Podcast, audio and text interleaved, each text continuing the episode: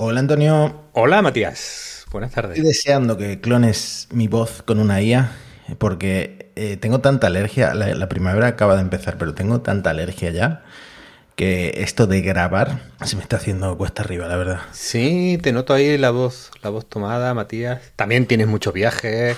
La, verdad es que este, tengo una temporada de viajes intensita. Vengo de, del Camp Nou, era la primera vez que entraba en el Camp Nou y estaba a reventar 92.000 personas.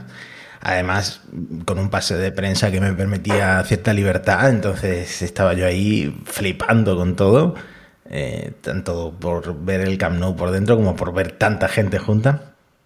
Y ha valido bastante la pena ir a la, a la Kings League, pero no te he podido traer el autógrafo de Spursito. Oh.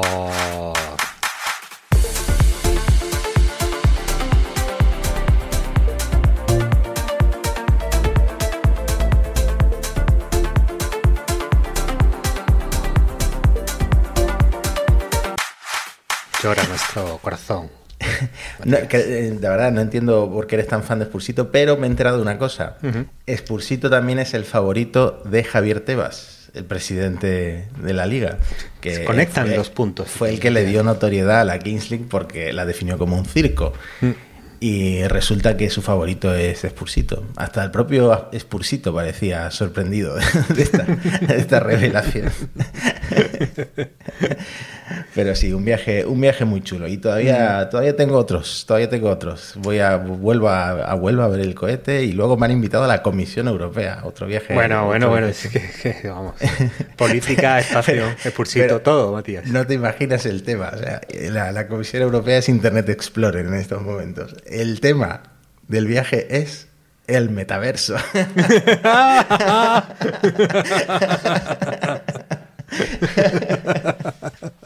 qué grandes, qué grandes. Hasta, Facebook se dio cuenta y dio marcha atrás. ¿no? Está, por cambiarle a, Meta el nombre por, no sé, algo con IA. Hmm. Bueno. pues ya nos contarás el metaverso. Yo ahí, yo estoy, a favor de una cosa, Matías, que es no enterrar el metaverso todavía. A dos niveles, a corto plazo y a largo plazo. A corto plazo, porque muchas de las risas, cuando Apple saque algo, habrá mucha gente que tendrá que reposicionarse, porque eh, es como el, meme de pulsar dos botones a la vez, ¿no? Es decir, eh, me río del metaverso de Zuckerberg, pero a la vez si Apple entra con unas gafas, eh, sudo la gota gorda, ¿no? y por otro lado, porque, bueno, a largo plazo, yo no soy inconvencido del metaverso, pero es verdad que sus defensores sí tienen un argumento. Ellos dicen un poco los defensores, defensores que tienen, que tienen cabeza y tienen un plan, no, no, los oportunistas, más o menos su punto de vista es que medios, comunicación, siempre, siempre hemos ido a más inmersión. Siempre los medios han sido más, más inmersivos y que estas generaciones que se crían con Roblox, con Fortnite, con Minecraft, que están en, habituados y acostumbrados y les gustan los, mundos virtuales, fácilmente con un avance de la tecnología eh, abrazarán entornos pues, más inmersivos para lo social, para lo informativo, etcétera, etcétera. Cuando lo ves un poco así argumentado y construido, pues tú dices, bueno, a lo mejor hay algo. cuando ves Decentraland, que es una puñetera basura, o cuando entras en el Orden World de, Oculus, que es un poco menos basura, eh, muy flojito, vamos. Eh, pues ya es otra cosa. Las Oculus Quest o Meta Quest eh, vendieron un montón, entonces algo hay, la gente tiene intriga. De hecho, antes, el día antes de ir a la, Queen, a la Kings League, eh, fui a ver a España en la Rosaleda, otro estadio lleno, y, mm, y el de al lado, que bueno, como yo fui invitado por una marca, pues el de al lado también había ido invitado por esa marca, me preguntó si había probado las las MetaQuest 2, ¿no? Porque se las quería comprar. Y yo dije, no, pero bueno, la gente está más interesada en, las de PlayStation. la verdad es que tampoco sé, es un mundo que yo controle y, se lo dije tal cual.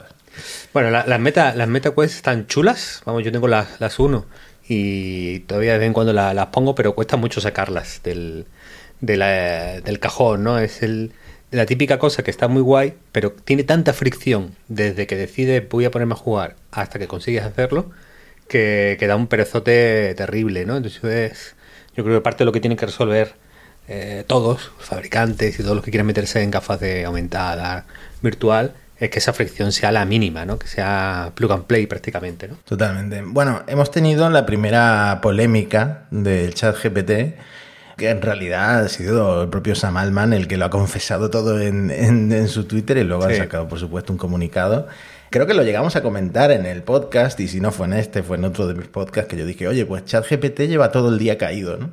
Sí. Y, y no estaba caído porque sí.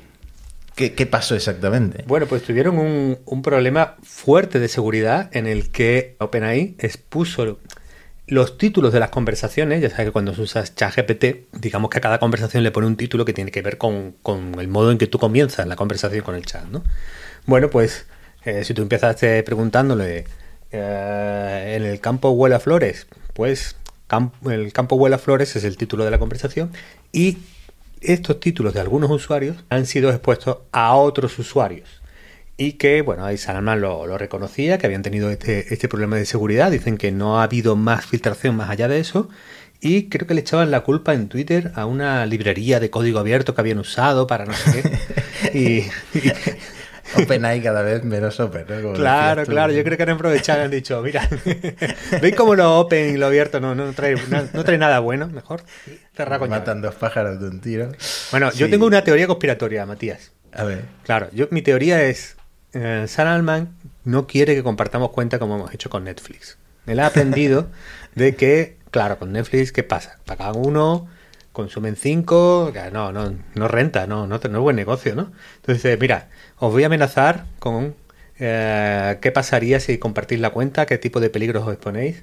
Y por eso yo creo que ah, para intimidarnos han hecho esta filtración a propósito. Bueno, ya, eh, sí. Ah, no, sí, sí, yo, yo no, no compartiría mis conversaciones con ChatGPT a la ligera. Tampoco compartiría el historial de Google, eso quizás sería lo último que compartiría y cuando, y cuando muera espero que haya una tecnología que autodestruya todo. Ya. Eh, y ya me cuesta compartir el Prime Video porque la gente puede ver eh, que compro en Amazon, ¿no? Pero bueno, eh, ahí estamos. Hay, hay Sí, productos que parten con la ventaja de que esto de compartir cuenta, compartir contraseña... Claro, yo he visto un poco la conversación alrededor de todo esto y claro, un analista de tecnología, Gustavo Entrala, un consultor experto, barra experto, que decía que claro, con ChatGPT posiblemente tengamos conversaciones muy, muy privadas en el sentido de que vamos a estar, lo que estamos pensando lo vamos a soltar por ahí, cosas que nos ilusionan, que nos inquietan. Me fui a Hacker News en un hilo que decían, venga, ¿para qué usáis ChatGPT práctico? Y había uno de los más votados era, lo uso como terapeuta. Le cuento mis problemas del día a día, psicológicos, cómo afrontar situaciones de pareja, de trabajo. Joder. Es decir, si la gente lo usa así, como se, Sí. como se filtre. Sí, Claro, yo yo, al yo ahora mismo final- solo busco estupideces, pero bueno. Claro, yo al final hago como un uso muy pragmático, lo que siempre te comento, resúmenes, bullet points, eso me parece fantástico para eso. Pero a veces sí que lo he usado, eh, por ejemplo, eh, tengo un déficit, un déficit de atención de, de- de caballo, ¿no? Le, le he preguntado eh, técnicas para afrontar un déficit de atención, ¿no? Y mm, eh, quizá eso sea lo más íntimo que recuerde que, que haya hablado con ChatGPT, pero también te digo que para buscar eh, respuestas de ese tipo de cosas en ChatGPT, mejor te vas a Reddit, donde la gente cu- cuenta sus casos personales y seguramente sacan mucho más provecho a un hilo Claro, de Reddit que... es que a lo mejor, Matías, hubieras encontrado la solución usando una cosa que ha salido. Si hubieras usado BART de Google. Solo he visto burlas. Yo no lo he probado. Yo no lo he probado la. No, no nos dan acceso. solo he visto burlas y, y mucha sorna en Twitter y, y en todas partes con, con Bard, ¿no? Porque parece ser un producto inferior a ChatGPT. ¿no?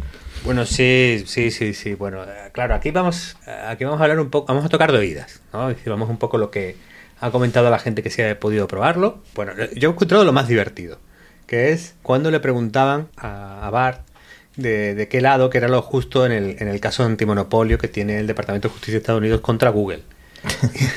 Y dice Barr, espero que el tribunal falle a favor del Departamento de Justicia y ordena a Google que tome medidas para acabar con su monopolio. Qué bueno.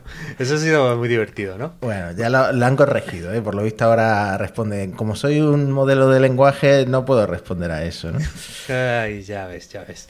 Bueno, ahí ha habido casos también curiosos, ¿no? Muy, muy ilustrativos de, de realmente cómo funcionan los modelos grandes de lenguaje. Es decir, hay, hay una cosa que hay que explicar de BART, que es que sí está conectado a Internet. ¿Vale? Así se diferencia del chat GPT original y se parece más a Bing Chat. Eh, está un poco peor que Bing Chat porque no siempre cita la fuente. Algunas veces la, menciona, pero otras veces no. Hmm.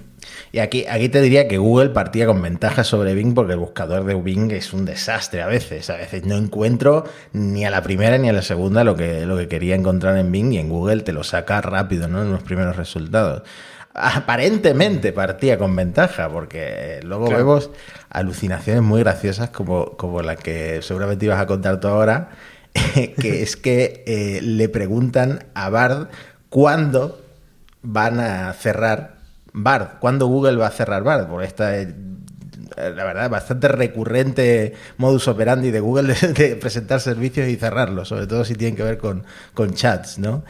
Y eh, la respuesta era que ya estaba cerrado. Pero ¿de dónde saca esto? Pues precisamente de alguien que lo había puesto con sarcasmo, creo que en Hacker News, que era la noticia de eh, dentro de un año Google anuncia que cierra su chatbot eh, Bard, ¿no? Y lo pone como chiste. Tú como humano entiendes que ese hilo de Hacker News está creado como chiste, pero Bard no lo entendió y basó en esa fuente que ese mismo servicio, el mismo Bard ya estaba cerrado, ¿no? Me hizo mucha gracia.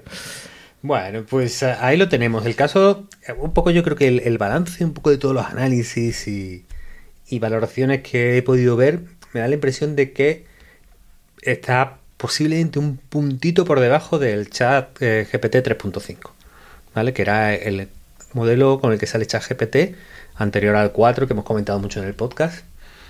Y que, bueno, parece fallar un poco más que, que Pinchat, por tanto. Y de alguna manera, bueno, la, única parte positiva que yo veo, que es uno de los test que siempre hago a estas cosas, estoy pendiente de que, de que me den el acceso, es que como está conectado a Internet sí podrá responder la posición actual del Betis en la liga, que es para lo que yo primariamente uso los, los modelos grandes de lenguaje, Mati. Bueno, mm, supongo que el Betis es normal buscar el, en qué posición está el Betis, porque si buscas dónde está el Málaga, pues, pues te deprime, ¿no? A pesar de la victoria de, anoche. Sí, a lo mejor dicen, como ahora, como ahora están con, con el reforzamiento humano ahí moderando los límites, dirá, bueno, si un modelo de grande lenguaje no quiero hacerte daño, no te voy a hablar del Málaga Club de Fútbol. Sí, bueno, pero es lo que tú siempre dices. Aquí el juego de la prensa, el juego de los medios es muy perverso y bueno, también de los, de los tuiteros, que últimamente la mitad de los tuiteros hablan de IA, es en buscar que el chatbot suelte una barbaridad para encontrar interacciones en, en un tuit o en un hilo y esto también es un poco el modelo del clickbait en la prensa, en Google Discovery, en, Google News. Entonces... Estamos todos un poco a esa caza del, caso extremo y yo creo que, bueno, eh, da juego, ¿no? Nosotros mismos hemos comentado chorradas aquí porque, bueno, nuestro tono es un poco así, a veces un poco tontorrón, pero creo que si solo hacemos eso, pues te quedas un poco atrapado en la anécdota y no ayudas, creo que al usuario, al ciudadano, a entender la foto grande de hacia dónde va esto, ¿no? Entonces, bueno, vale, ha salido, por lo menos eh, Google se ha puesto a bailar, como diría nuestro amigo Satya, y yo creo que empieza una carrera muy grande porque podemos unir con lo de Apple y las gafas. Eh, si lo que hay aquí detrás es un movimiento tectónico de la siguiente gran plataforma de computación, eh, son los dos líderes que más se pueden ver impactados. ¿no? Google, si el desplazamiento es eh, de la búsqueda a la interacción apoyado en un modelo de lenguaje, si la web pierde preponderancia a favor de, lo que vamos a hablar ahora, del, de, GPT-4, y Apple, que puede estar un poco, a lo mejor, no sé yo si perdida o desorientada, pero yo lo que escucho hablar de las gafas, 3.000 pavos, una gafa de reloj entrada con la mm. batería en el bolsillo, tiene que tener casos de uso muy, muy guays para, para dar ese salto, ¿no? Yo, a lo mejor porque estoy un poco aducido, Mati. No sé tú que estás más metido en la, en la prensa tecnológica, ¿no te da un poco de pereza los temas, ¿no? De rumor de si el iPhone 15 va a tener el borde redondeado o el borde más cuadrado. ¿No da un poco de pereza comparado con todo lo que está pasando en IA? Totalmente, totalmente, totalmente. Luego hablaremos de esa carta de, Bill Gates porque Bill Gates está alucinando, ¿no? Y, y es que es eso, es que esto no tiene nada que ver con el el historial de los últimos años en la prensa tecnológica, de se vuelve a filtrar un píxel de Google, de una hoja de características de X móvil chino. No, esto, esto es una locura lo que está pasando, porque además cada día salen no solo 200.000 startups, que eh, metes la pala y encuentras todavía más startups creadas en torno a ChatGPT, sino que las propias empresas OpenAI las está haciendo bailar, como dice Satya Nadella. Entonces, las propias empresas van teniendo sus eventos. Y bueno, Microsoft sigue teniendo eventos de presentar cosas. y, entonces es por eso que estamos tan agobiados con nuestros guiones semanales y la gente nos pide que hagamos los podcasts eh, diariamente, ¿no? Dios mío. Bueno, hablando de lanzamientos, probablemente el más, eh, quitando a Bar, el más relevante, de hecho, probablemente para OpenAI sea el, el lanzamiento más importante de que sacó ChatGPT, es el de los plugins de GPT-4 los plugins de ChatGPT. Básicamente la idea es que se amplía la funcionalidad del, del, bot, del chat, y se le da acceso a distintas fuentes de conocimiento, bases de datos, incluida algo que no teníamos hasta ahora, el acceso a la web. Ahora, si tú querías que te analizara un texto de la web o un website de cualquier tipo, tienes que copiarle y pegarle chorizo ahí en el chat o intentar entrar por PingChat y montártelo por ahí, ¿no? Hmm. Bueno, eso pone ya a ChatGPT a la altura de PingChat y del bar de Google. Lo que pasa es que todavía no está disponible. Yo otra cosa que no he podido probar es esto, aunque está en la lista de espera, sí, eh, porque es una versión alfa que eh, incluso los que pagamos por el ChatGPT Plus, que se supone que tenemos prioridad, estamos, estamos esperando todavía, ¿no? Sí, sí, sí, sí. bueno, esto es un escándalo, San Alman. no, pero sin duda es eh, pues el cambio más grande. No sé si se. O sea, ya hablamos de las diferencias entre GPT 3.5 y GPT 4, pero esto va a ser un cambio más grande a nivel de usabilidad y a nivel de lo que puedes conseguir con ChatGPT. ¿no? He estado echando un vistazo. Eh, tenemos una listilla ahí preparada en el guion sobre bueno, plugins chulos que se han desarrollado. De hecho, cuando te das de alta en la beta te preguntan, ¿eres desarrollador de plugin? Y yo tuve la mala decisión de ser sincero, Matías. Yo creo que te han dicho, sí, sí, sí, yo te hago todos los plugins que quieras, dame acceso, dame acceso. Pero bueno, ahí me, pudo la, sinceridad, un error más en mi vida. Y eh, ahí estoy también eh, chupando banquillo. Bueno, el caso es que hay, hay plugins majos, plugin de procesamiento de vídeo dentro de, de ChatGPT, el plugin para acceder a la web, el plugin para ejecutar código Python, que es muy interesante porque, claro, ChatGPT te lo genera y tú tienes que tener pues otra herramienta, típicamente tu IDE local, con, con un Python corriendo en local para ejecutarlo. Y bueno, esto, pues claro, lo permite ya probar directamente dentro de ChatGPT y ya pues tienes tu pequeño entorno ahí completo, ¿no? De, de apoyo a la programación y, primera prueba y primera ejecución. Y luego uno con el que flipa mucho a la gente que es el acceso a Wolfram, que es, mm. bueno, como una gran base de datos de, conocimiento y de, de datos y de información estructurada y que de alguna manera, pues probablemente pueda suplir las deficiencias matemáticas, que son muchas, de, de GPT-4, ¿no? Hmm, sí, bueno, eh, Wolfram Alpha ya entendía, si tú le metías una pregunta en un lenguaje natural, tenía bastante comprensión como para darte la respuesta, ¿no? Lo típico de qué distancia hay entre eh, Álora y Málaga, ¿no? Pues te la sacaba. Ahora, esto de que funcione como extensión de ChatGPT y de que haya otras extensiones igual que la de Wolfram, abre un mundo de posibilidades para la gente que eh, no sabe usar esas otras herramientas porque eh, te va a entender. O sea, tú le puedes mm. preguntar tus dudas de mil formas y yo me imagino esto en un futuro no muy lejano en el que tú le digas a un asistente de voz, eh, esta foto quiero que quites los cables de tensión, de alta tensión que salen por detrás.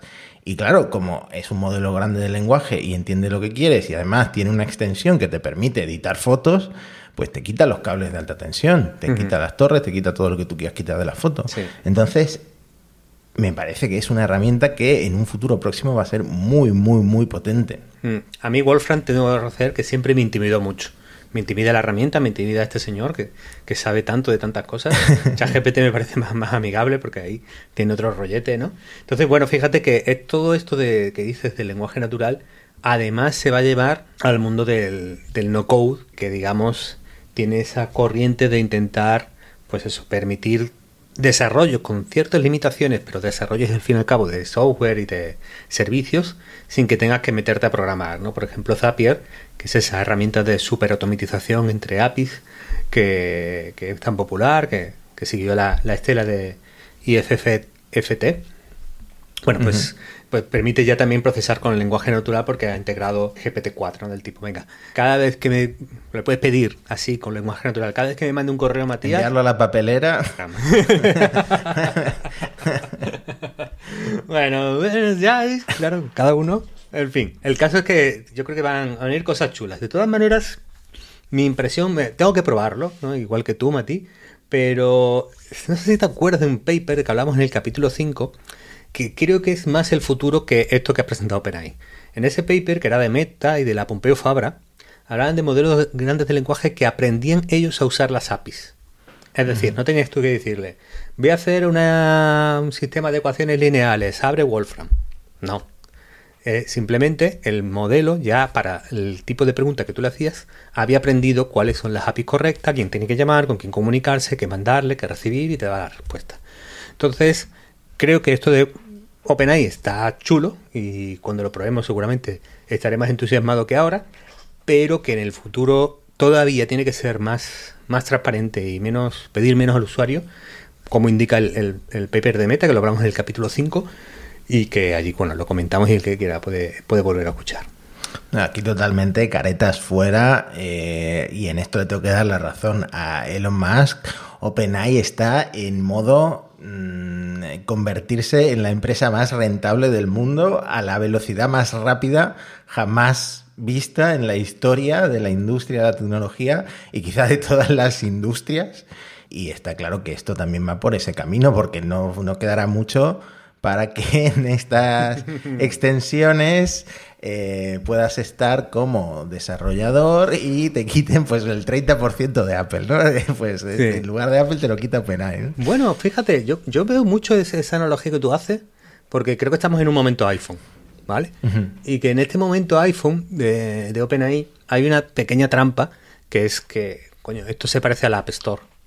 Esto es la App Store otra vez. Antes te decía que Apple puede estar desorientada, pero Apple tiene una ventaja, que es que como la interfaz entre el usuario y muchos servicios es el iPhone, su impuesto digital por la cara de cobrarte el 30% está ahí.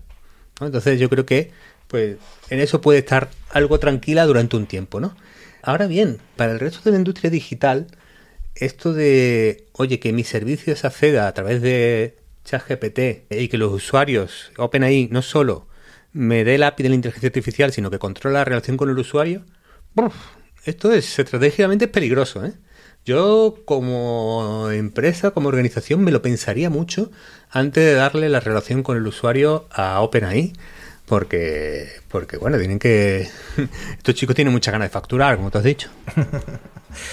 bueno, mm, pasando de OpenAI, hay una empresa que ha estado presentando cosas y que honestamente eh, no he visto ni los eventos ni las notas de prensa y que me he quedado atrás, es Nvidia. Solo he visto una cosa Solo he visto una cosa que no tiene mucho que ver con IA, es que presentaron una biblioteca de software de eh, litografía computacional para acelerar hasta 40 veces, no, sé qué cosa, mientras se ejecuta con GPUs, pero esto lo vi porque le pusieron de nombre culito.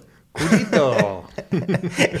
y eso fue lo único que vi de los últimos anuncios de Nvidia. Yo creo que sí. Hombre, tenemos un buen amigo trabajando en comunicación de Nvidia y le podríamos escribir y decirle ¿Cuándo llegó Sin Chan a CTO de... bueno, espero que la segunda versión se llame culito culito.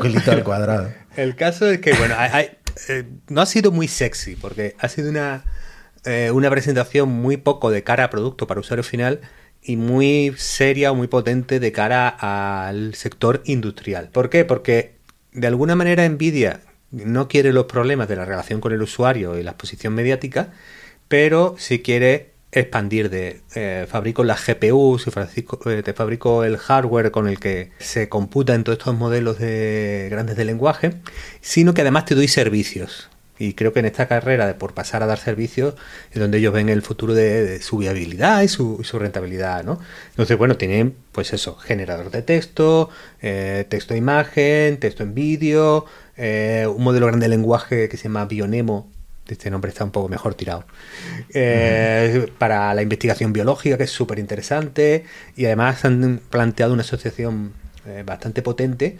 con, bueno, digamos, el ala dura contra los generadores de imágenes de primera generación, es decir, los que están un poco, los que salieron un poco más a la contra de Stable Diffusion y Midjourney, pues ahí está Adobe, está Getty, está Shutterstock y va a ser, digamos, su proveedor tecnológico en esta generación de imágenes y modelos 3D, ¿no?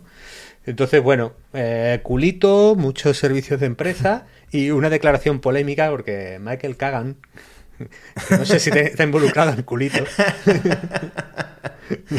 Grande Michael Kagan. Ha dicho que bueno, que, que lo de las criptomonedas, que le ha, vendido muchas, muchas GPUs Nvidia con las criptomonedas, ¿no? Muchas tarjetas. Pero eh, hay una cosa que podemos defender, que no son oportunistas, sino que porque ahora las criptomonedas le van mal, está diciendo este señor Kagan eh, que no tienen valor social. Siempre han rehuido el posicionarse en pro criptomonedas, ¿no? Y siempre han dicho que su futuro estaba más ligado a la IA, ¿no? Así que bueno, eh, en ese sentido, la gente de Nvidia se mantiene bueno, en su nada, también. Pues nada, comentar que eh, obviamente como el, sector eh, business a consumidores ha crecido tanto, pues también el business a business va a crecer igualmente porque no todo el mundo va a acabar usando las APIs de OpenAI, espero. Espero que esto haya otros actores importantes dando servicio a, a empresas, ¿no? Ya que esto va a acabar tocando prácticamente todas las industrias digitales y en el futuro ya veremos si a las analógicas también, pues que haya muchos, muchos actores importantes dando servicios a empresas. Hmm. Pues Matías, hablando de empresas y de grandes proyectos, creo que es un buen momento para adelantar nuestro puerta grande o enfermería.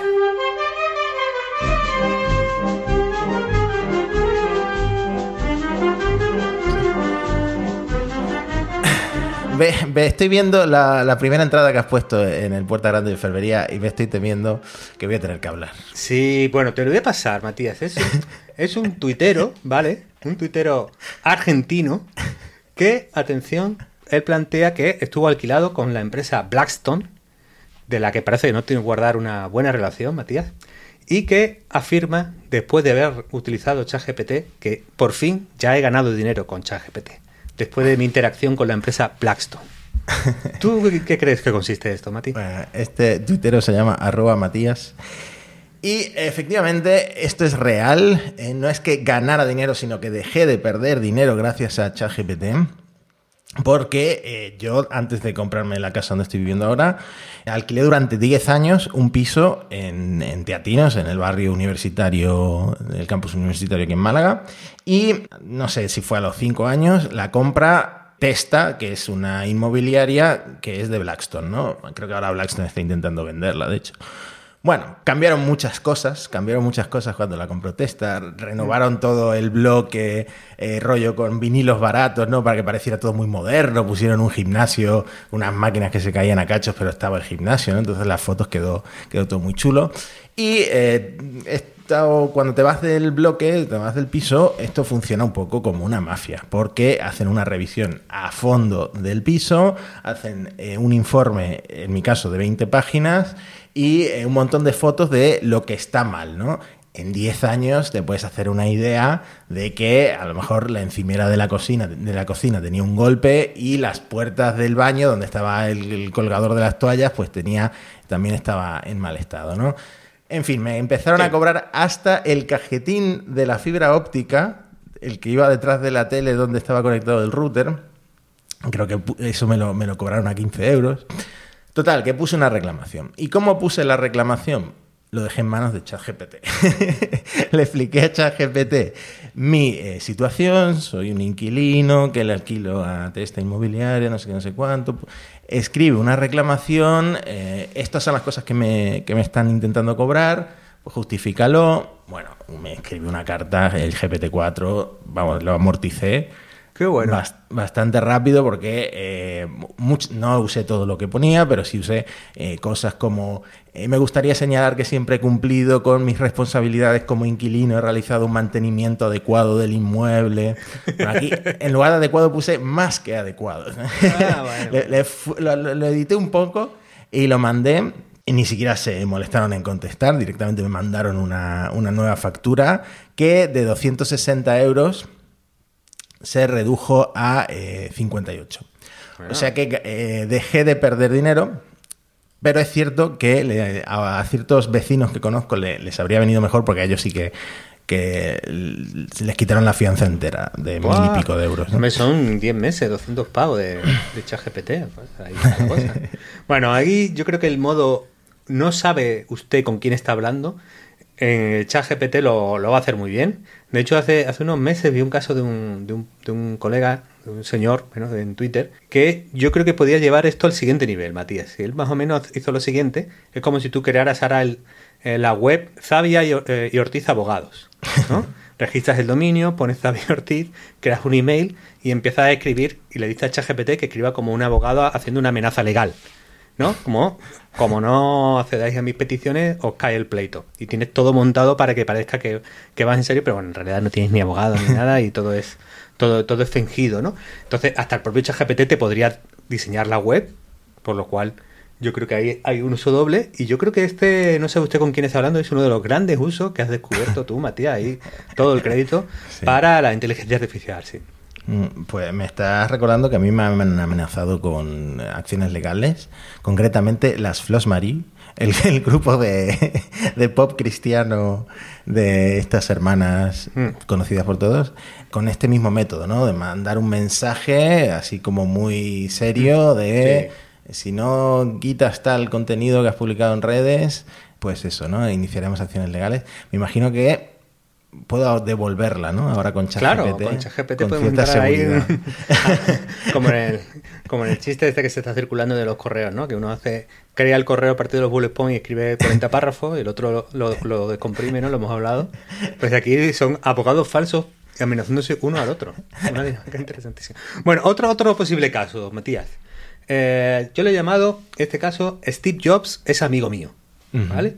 Bueno, un tal John Mayer entrenó una, IA con la, IA con la voz de Steve Jobs y la conectó a la API de ChatGPT, eh, con los prompts adecuados, ¿no? Piensa que eres Steve Jobs, tal, tal, tal, ¿no? Para luego conectarlo todo al Facebook Messenger y poder tener conversaciones bidireccionales con Steve Jobs sobre cualquier tema. Tú estás, no sé, por ejemplo, una, una, cola muy grande en el Mercadona, ¿no? Y tú dices, uff, me guardo la cola, por ejemplo, ¿vale, Matías? Guardo la cola, que quedan como 5 minutos, o ya que voy a tardar mucho, aprovecho y cojo el lado de turrón. ¿no? Es una duda que tú puedes tener en ese momento y dices, pues tengo a, Steve Jobs, ¿qué haría Steve Jobs en este momento? Pues puedes consultarle. ¿Tú si una idea mía, te diría que sí, siempre. Pero Steve Jobs a lo mejor no, porque era más de frutas. Por ejemplo, le pregunta a Steve Jobs sobre cómo ha afectado el COVID a Apple, ¿no? Y contesta con, con toda la naturalidad, con la voz de Steve Jobs, que te lo puedes creer. Obviamente, Steve Jobs estaba más que muerto cuando, cuando fue la pandemia, ¿no? Y también puedes hacer que Steve Jobs hable en español, ¿no? Entonces, te, eh, ¿Cómo sería Steve Jobs hablando en español? Pues ahora podemos saberlo. Claro. Esto, esto, es muy, muy impresionante y es un uso que, da un poco de miedo. Nos lo podríamos traer a la sección y que él votara si puerta grande o enfermería. Ojo. ¿eh? Bueno, yo creo que esto es puerta grande, porque aunque, aunque parezca que yo creo que el amigo Meyer probablemente también deba consultar un terapeuta, pero creo que hay un algo ahí que yo lo veo en mi hija. A mi hija, a Daniela, a Daela, le dije un día, no sé cómo derivó la conversación, que yo había conocido a una chica y que esa chica a su vez conocía a Masi. Masi es eh, creadora de contenido, streamer, etcétera, famosilla, y Daniela es una gran seguidora de Masi. Y desde ese momento en que yo le dije tal afirmación, la gran preocupación de mi hija era si algún día no íbamos a conocer a Masi, ¿no? Porque ya tu grado de separación está lejos, pero yo tenía un gran interés en conocer a la amiga de Masi. Entonces, yo creo que hay un gran futuro en tener amigos famosos y poder charlar con ellos por teléfono. Así que yo creo que es puerta grande, ¿eh? Sí, puerta grande, pero es un poco creepy, ¿no? poder, hablar eh, con Masi sin su consentimiento o con, Steve Jobs, bueno, es un poco creepy. Bueno, eh, hay algún puerta grande más, pero si quieres, yo creo que hay que hablar también de un tema porque ha habido esta semana una enorme avalancha de lanzamientos de proyectos de inteligencia artificial relacionados con la creatividad, para programadores, en videojuegos y para diseñadores, ¿no? Entonces, ese mundo se está volviendo absoluta y totalmente loco, Matías. Yo he visto a programadores decir que tienen como ansiedad por la inmensa cantidad de novedades que había y no poder ser capaces de asimilar la, mínima parte. Hombre, sobre todo si son programadores que ahora mismo están cobrando pues de 200 mil dólares para arriba, eh, para las empresas va a ser muy goloso poder reemplazarlo por, por IAS de 3 céntimos, el no sé cuántos tokens. Bueno, bueno, vamos. Yo ahí soy un poco escéptico en esa parte del, del, del, lo de perder el trabajo. Ahora bien, lo que no soy nada escéptico, porque he visto lo que hace el Copilot X o Copilot X, no sé cómo llamarlo, de, GitHub, porque, bueno, es que ahora, si ya te, apoyaba en la programación, le podías pedir cosas, te ayudaba, te buscaba bugs, etcétera, ahora te permite leer documentación, eh, puedes preguntar y puedes conversar, y bueno, creo que la, gente básicamente está eh, bastante alucinada. Ha sacado hoy un artículo Javi Pastor en, en Chataca con, hablando con, programadores y bueno, al final es eh, el copilot de antes más lo que te daba ChatGPT en términos de poder conversar y poder tener en lenguaje natural un montón de cosas, ¿no? Entonces... me acaba de dar esto una idea increíble que la digo ahora mismo y me la roban. Una IA que lea los acuerdos de privacidad siempre que te das de alta en alguna cosa y, mm. te, y te si salta una alarma de algo que está un poco raro, que te lo diga, ¿no? Porque nadie se lee esos acuerdos. pues una IA que se lea esa documentación y te diga si hay algo raro, si estás cediendo eh, tus datos para que Yastel te llame a las 3 de la tarde, eh, estaría bien saberlo. Sí, sí, sí. Bueno, pues ahí queda. decir, ya sabéis que en este podcast nuestro objetivo es que os hagáis todos ricos. Así que bueno, eh, por nosotros no va a quedar, no, no va a quedar. Aprovecharlo. bueno, más proyectillos. Eh, Unity y Ubisoft con cosas interesantes para el desarrollo de videojuegos, donde también la gente está preocupada o, bueno, interesada. Bueno, pues claro, Unity más o menos está integrando eh, IA generativas en, en su herramienta de desarrollo y que básicamente hablaban de una idea que tú comentaste también por aquí, que era que los NPCs, los, personajes no jugadores de, los videojuegos, pues eh, tenían como diálogos fijos hasta ahora, ¿no? Pero claro, ahora, dice eh, John Richitielo, consejero delegado, dice, ahora se puede hacer con la IA generativa es dar a estos personajes motivación, personalidad, objetivo, y entonces pueden generar diálogos que no requieran un escritor. Claro, eso de no requiere un escritor ya empieza, yo creo que poner eh, a preocupar a la gente, ¿no? Decir, no requiere un escritor, pero sí requiere un guionista que integre y diseñe esas personalidades y las integre y que escriba los prompts para que realmente los diálogos tengan sentido. Bueno, eh, no, lo dejaría ahí, pero que claro, los personajes no jugadores pueden ser mucho más inteligentes a partir de ahora. Eso está chulo. Claro. Esto, mi compañero Eduardo de Gizmodo, creo que hace muchos años, rollo cinco años, hizo una entrevista a, alguien de, Activision o de Ubisoft, ¿no? Los Assassin's Creed, no sé de quién son, creo que de Ubi, eh, pues como son los últimos, son como de mundo abierto y como muy vastos, ¿no? Con mucha información, con muchos personajes. O el Skyrim, por ejemplo, que te vas encontrando libros y esos libros pues tienen contenido, ¿no?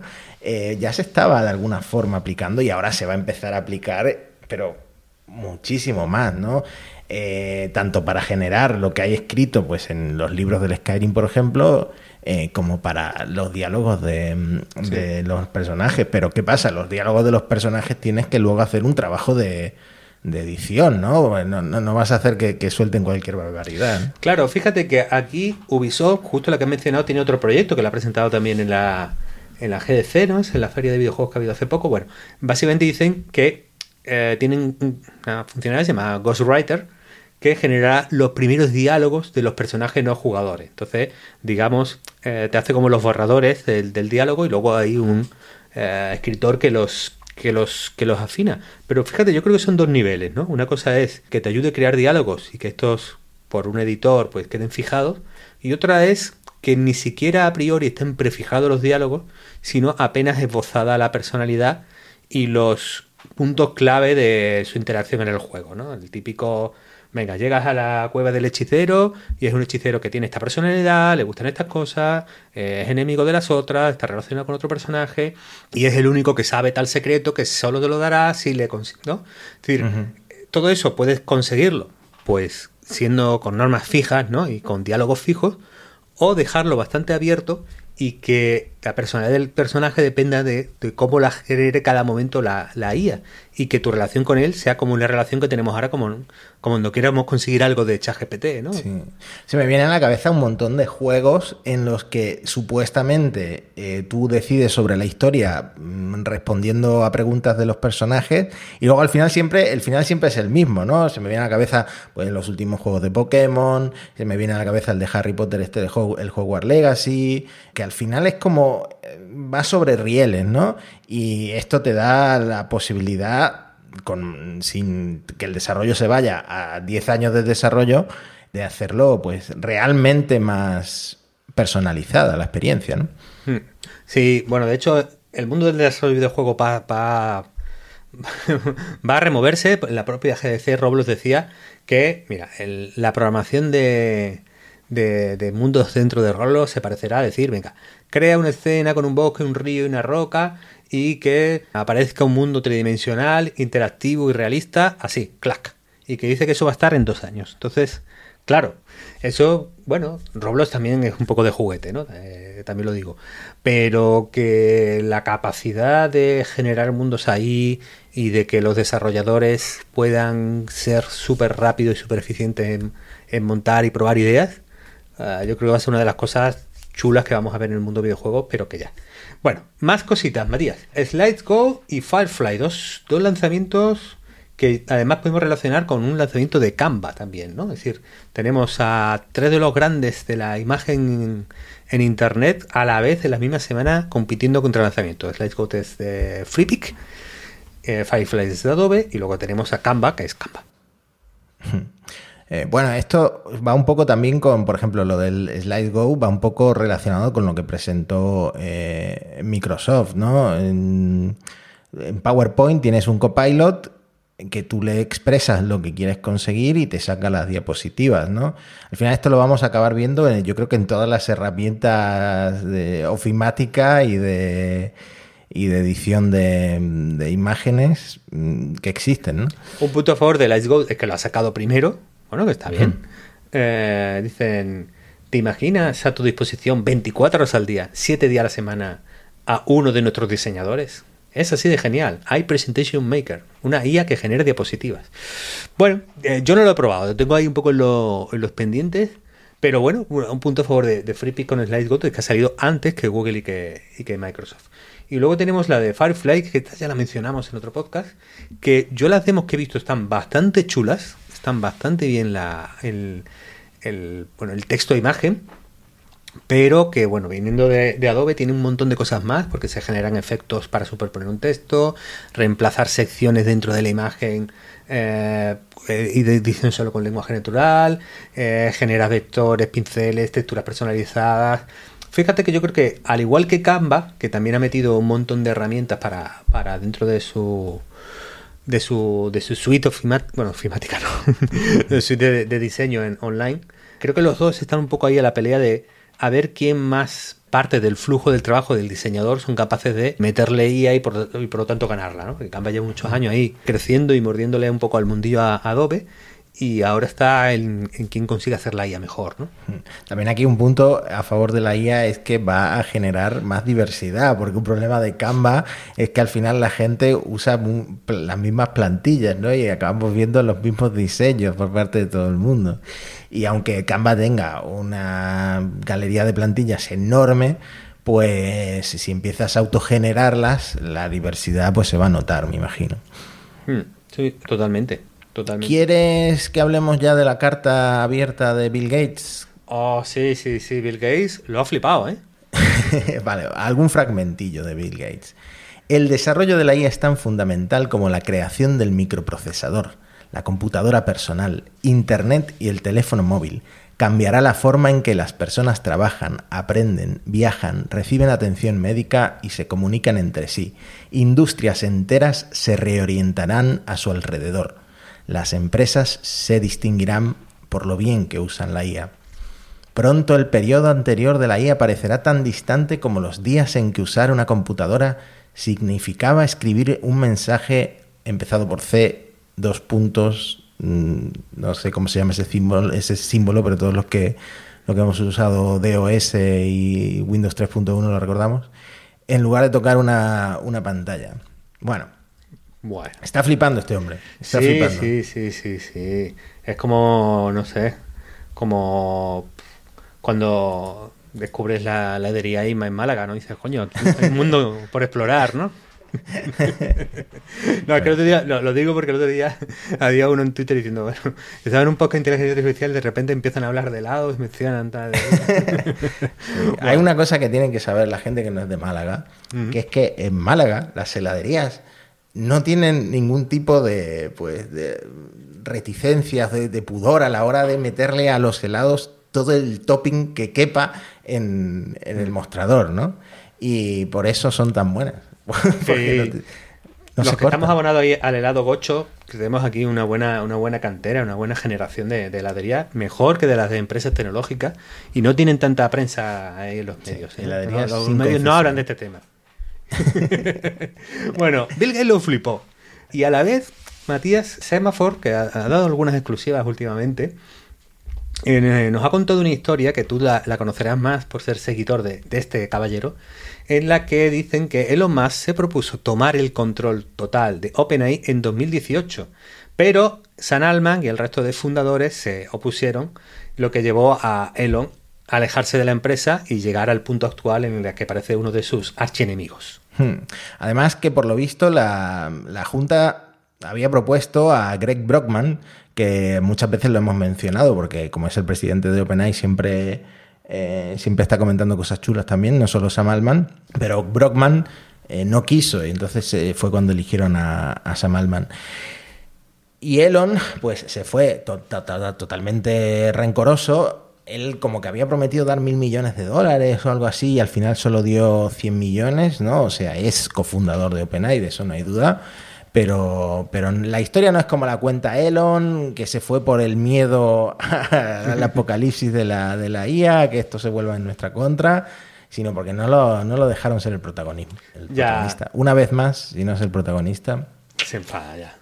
Bueno, el caso es que luego ha habido sus más y sus menos. Por ejemplo, cuando Elon se llevó a Kirkpatrick, como a, la estrella eh, técnica de OpenAI se lo llevó a Tesla, que luego acabaría volviendo. Pero bueno, también tenemos que, como Elon lleva semanas criticando a Sam Alman y a OpenAI, pues eh, el amigo Sam se la ha devuelto un poco, ¿no? Que en, en el podcast de Cara Wisher, que lo, he traducido un poco libremente y, solo lo he copiado en mi traducción, no sé, Matías está muy bien, pero quiero decir, es un imbécil. Cualquier otra cosa que me quiera decir de él tiene un estilo que no es un estilo que me gustaría tener para mí. La mayor parte de lo que dice no es cierto y creo que él lo sabe. No estamos controlados por Microsoft. Bueno, ahí el amigo empezó a rajar bien rajado, ¿eh? Hmm. A ver, no están controlados por Microsoft, pero tienen que dar el, ¿cuánto era? El 90% de, de sus beneficios. no sé, me acuerdo cuánto era el acuerdo, pero básicamente, virtualmente, eh, son subsidiarios de Microsoft. No sé, no sé, en esto yo le doy la razón a, a Elon. Sí, sí, sí. Eh, bueno. sobre que Elon es gilipollas, pues tiene toda la razón. Y un mentiroso compulsivo, pues también. Bueno, Sam también eh, salió en el podcast de Friedman. A mí es que me cuesta mucho escucharme los podcasts de Friedman, ¿vale? Porque son dos horas, tres horas ahí. Hay que ponerlo a, dos por de velocidad para sí, empezar. Sí, puedo intentarlo. Pero incluso este eh, bueno, el de Karma siempre lo escuché más, más tiempo, pero este me ha costado, me ha costado. Bueno, hay un punto en que le dice a Friedman, le dice que, que, se sintió ante la presión de Dan cuando hackeaban, cuando le hacían el hairbreak a ChatGPT. Y él, Sam, dice que está triste de estar del otro lado porque él le hacía, le molaba hacer jailbreak al, iPhone en su momento y que ahora está triste de, que él tenga que estar como de policía, ¿no? Como, no sé, como si ha sido súper alternativo, antipolicía de chaval y luego acabas haciendo la oposición de local, ¿no? Bueno, en defensa de Alman, él, dijo, en, antes de que saliera el GPT-4 y todo eso, él dijo que él le daría al usuario el poder de que la IA tuviera la personalidad y los valores y, la ética que quisiera el usuario, ¿no? Más que OpenAI. No sé si está diciendo la verdad y si realmente hay alguna limitación que hace que OpenAI tenga que censurar esto tanto más allá de... No lo sé. ¿Por, qué, por qué, tienen que censurarlo realmente? ¿Quién, ¿Quién está controlando esto? Mm. Bueno, ahí ya sabes que hay una presión muy fuerte por la seguridad y los miedos. De hecho, yo te iba a traer de tema especial, pues toda la nueva corriente temerosa de la con respecto a la inteligencia artificial, que, que está bastante activa y presente en redes, en medios, y que en algunos casos incluso plantean esto hay que pararlo. vamos a pensarlo bien antes de seguir desarrollando cosas porque tiene todos estos peligros, todos estos peligros, todos estos peligros. Bueno, es una corriente poco, pues eso, temerosa del impacto social de, la innovación tecnológica, eh, yo siempre veo dos, fallos a esta, movida, ¿no? Una es que es muy difícil adivinar el impacto las externalidades de una innovación tecnológica antes de ponerla en producción. Es muy difícil eh, eh, acertar o adivinar con eso. Y en muchas ocasiones en el discurso de esta gente no escucho hablar de todo lo que perdemos si no la ponemos en marcha. Es decir, perdemos productividad, perdemos herramientas creativas, perdemos en investigación científica, perdemos muchas cosas. Entonces, creo que muchas veces el discurso anti-IA o pro paremos la IA y pensémoslo bien está poco balanceado. Dicho esto, tu amigo Elon ha tenido un arrebato final que tiene que ver con la inteligencia artificial. Que atención, o pagas el cheque azul de 7 dólares o no apareces en el para ti de Twitter. ¿Cómo te quedas, Mati? No, pues me da pena porque Twitter no solo es mi red social favorita, sino que es la única que uso todo el tiempo, ¿no? Intento hacer cosas chulas en Instagram, pero no es lo mío.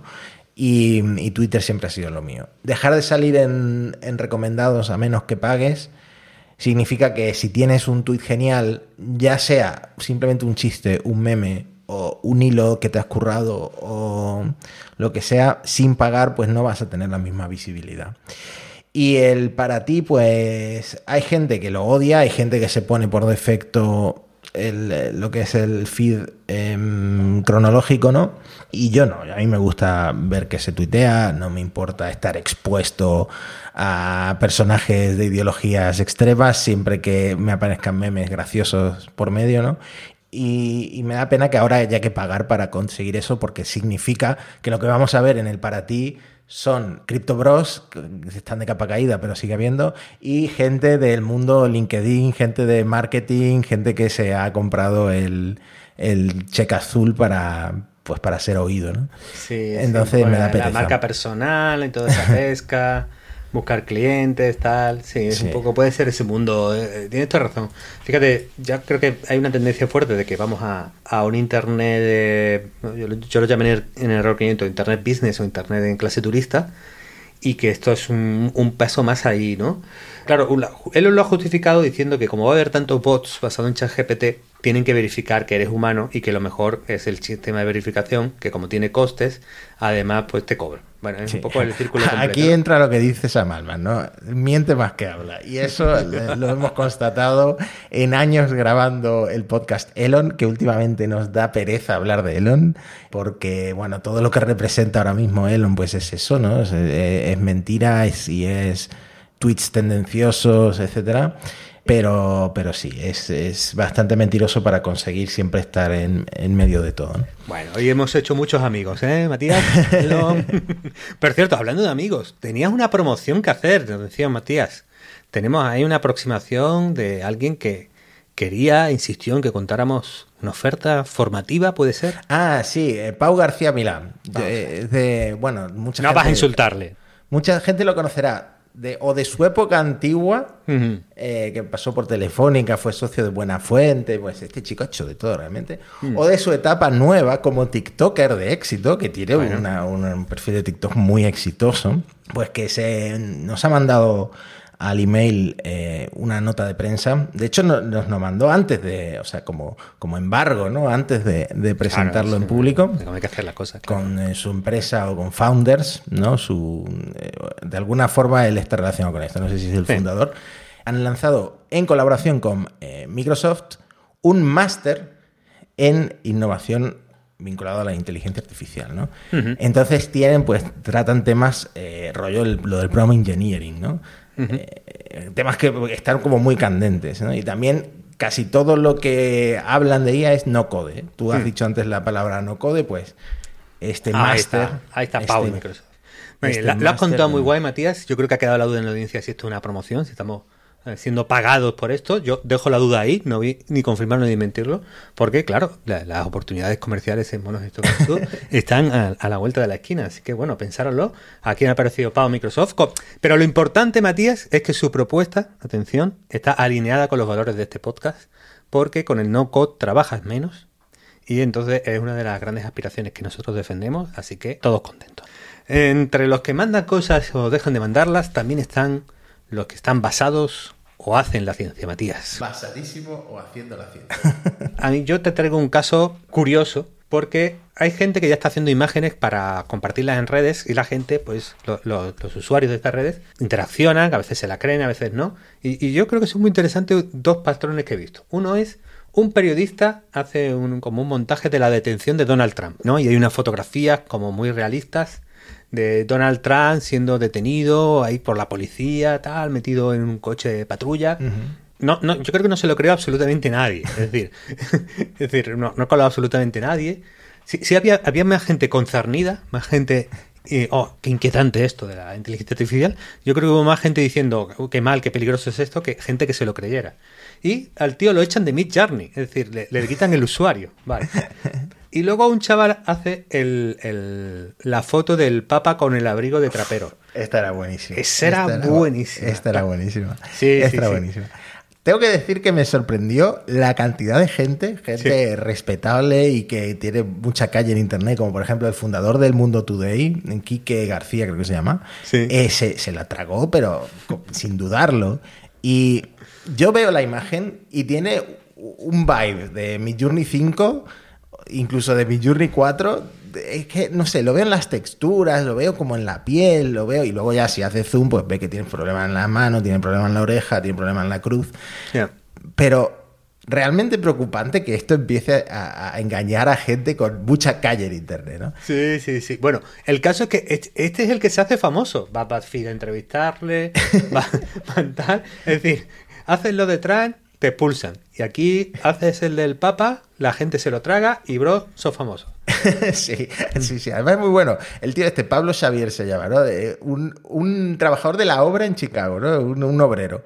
Y dice que cuando se le ocurrió esta idea, estaba colocado con tripis, con, con setas, ¿no? Alucinógenas. Y eso fue lo que le abrió la mente y dijo, pues voy a crear una imagen del Papa con este abrigo bastante canchero, bastante eh, duro. Sí. eh, y voy a engañar a todo el mundo. Historia, historia de internet, pues. Basadísimo, aquí- basadísimo aquí el, el amigo del, del abrigo del Papa. Y luego otro caso, Matías, a ver tú cómo lo ves, que es GPT-4 salvó la vida de mi perro.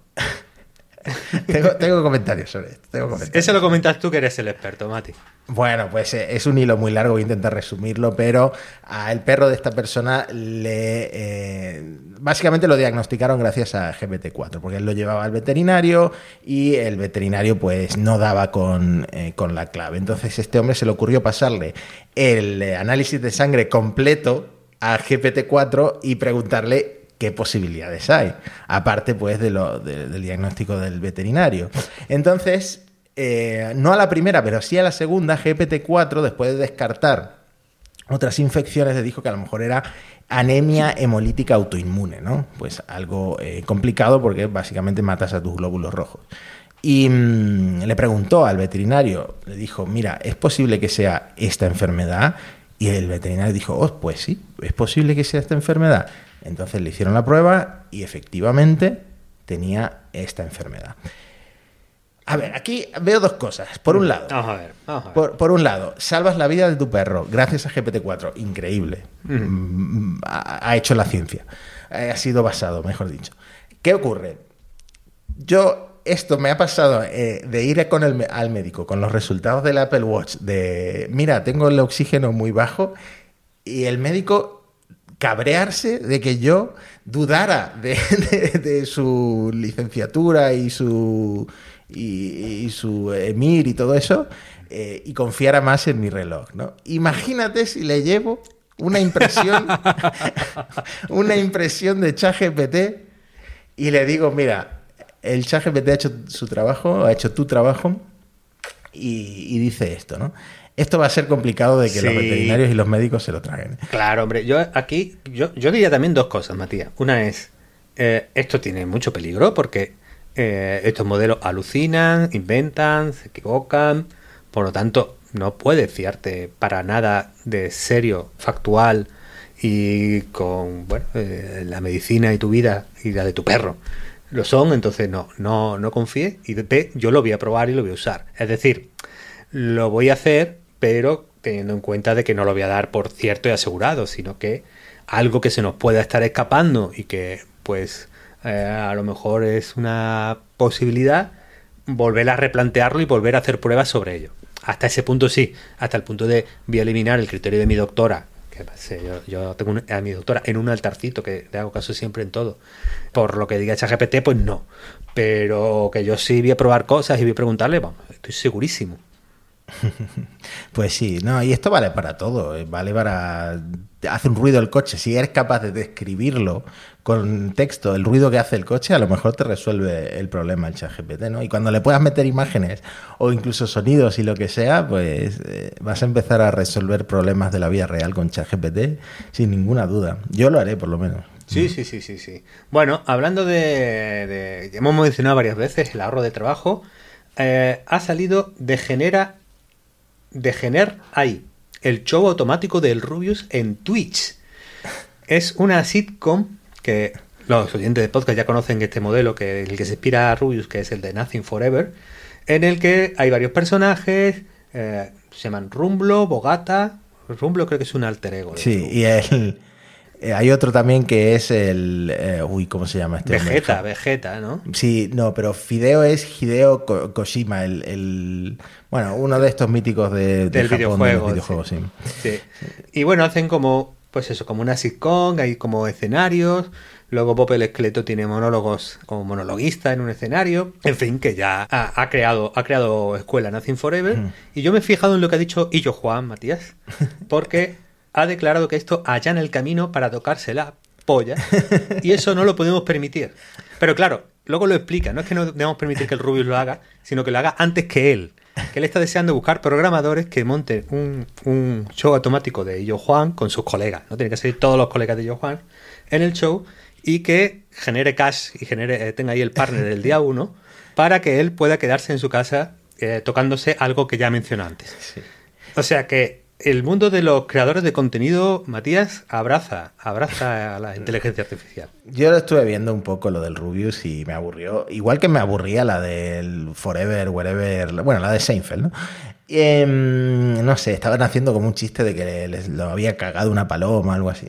A ver, a mí al final esto es para cinco minutos y después no lo veo. Que esto vaya a sembrar, a cosechar muchos suscriptores por ser el Rubius pues quizá al principio, pero esto no va a tener una, larga data y no va, no va a tener un éxito a largo plazo. Nada. Eh, más inteligente, más inteligente eh, ¿Eh? ha sido PewDiePie, porque PewDiePie, él está en YouTube y se ha unido a Twitch de la siguiente manera. Todo su contenido de todos los años que lleva en YouTube se está emitiendo en Twitch indefinidamente, ¿no? Claro, con eh, lo que venda por publicidad, por anuncios de estos que salen, que se te saltan cuando no estás suscrito y por suscripciones, pues sin hacer nada ya está generando ahí de dinero. Sin ni siquiera pagarle a OpenAI. Qué listo estos chavales. Muy bien. Chavales muy bien. Sí, sí, sí, sí. Hombre, yo estoy contigo. Yo y el Nothing Forever lo vi más porque es que yo soy muy de Seinfeld. Entonces, a lo mejor, si alguien es muy del Rubius, pues le ve un poquito más del interés y tal pero no, no, claro, no son, no son divertidos. Esto un poco, bueno, como los chistes que genera ChatGPT, es un poco, bueno, ahí está, ¿no? Entonces, bueno, entonces eh, regenera ahí Rubius, canceladísimo, y yo creo que nos queda tiempo para un último basado haciendo la ciencia, y yo te voy a presentar a Donald Trump, Matías. Otra vez. Sí, Trump. Bueno, aquí hay una cosa, que es que cuando uno está de acuerdo con Donald Trump, hay que decirlo también, ¿no? no por ejemplo, eh, Donald Trump quiso cerrar TikTok, ¿no? Y ahora todo el mundo se apunta a, cerrar TikTok dos años más tarde. Pues algo de cerrón. Razón tenía aquí el, el colega, ¿no? Bueno, entonces, bueno, que, que Trump eh, ha empezado a compartir imágenes creadas por inteligencia artificial de sí mismo en Trad Social, en la red social esta en la que él, él es activo. Entonces, claro, Trump utiliza la inteligencia artificial como nosotros lo haríamos. ¿no? El, Paleo Future, el, el, tuitero este que estuvo en, en Gmodo, en, sí. Media, dice, así es la innovación, utilizar la IA generativa para hacer cosas que uno podría hacer con muy poco esfuerzo pero que no hace porque es un pago incalificable. Pues, estoy, viendo la imagen que está hablando Paleo Future, Mark Novak. Trump se generó a sí mismo, o sus asesores, rezándolo, o sea, rezando eh, como en una iglesia o no sé dónde está. A mí me recuerda cuando los padres de mi generación, es decir, cuando yo era chico y los padres, y había una comunión, una boda, y se quedaban fuera fumando y leyendo el marca, ¿no? Eh, había una boda, la parte religiosa se quedaban fuera, ¿no? Yo creo que Donald Trump es lo mismo, ¿no? Es decir, para su público él tiene que aparecer rezando en iglesia y tal, pero claro, a lo mejor el hombre no le da la gana. Entonces, hace la foto de la IA generativa y ya cumplió. O sea, pues eh, no estamos a favor de Donald Trump, no hace falta que explicarlo mucho, pero, pero en este caso se ha citado basadísimo en su uso de, la IA, Matías. Y eso todos los que traía yo para esta semana. Pues con esto yo creo que cerramos. Además, te voy a dar una mala noticia. Eh, son las 18.58. Hemos quedado en participar en Cliffhanger el podcast de Alex Liam y Marquino a las 19. vale, pues, cerramos esto y tenemos que, seguir grabando. Si la gente ha tenido poco de nosotros, os recomendamos, nos podéis escuchar en Cliffhanger. Luego nunca reconoceremos haberlo hecho en el futuro, pero hoy tenemos que cumplir. Así que nada, Matías. Cuando tú digas... Y queda la promoción de Cliffhanger hecha, que luego seguro nos la, nos la exigen. sí. Un abrazo a todos. Chao, chao, chao.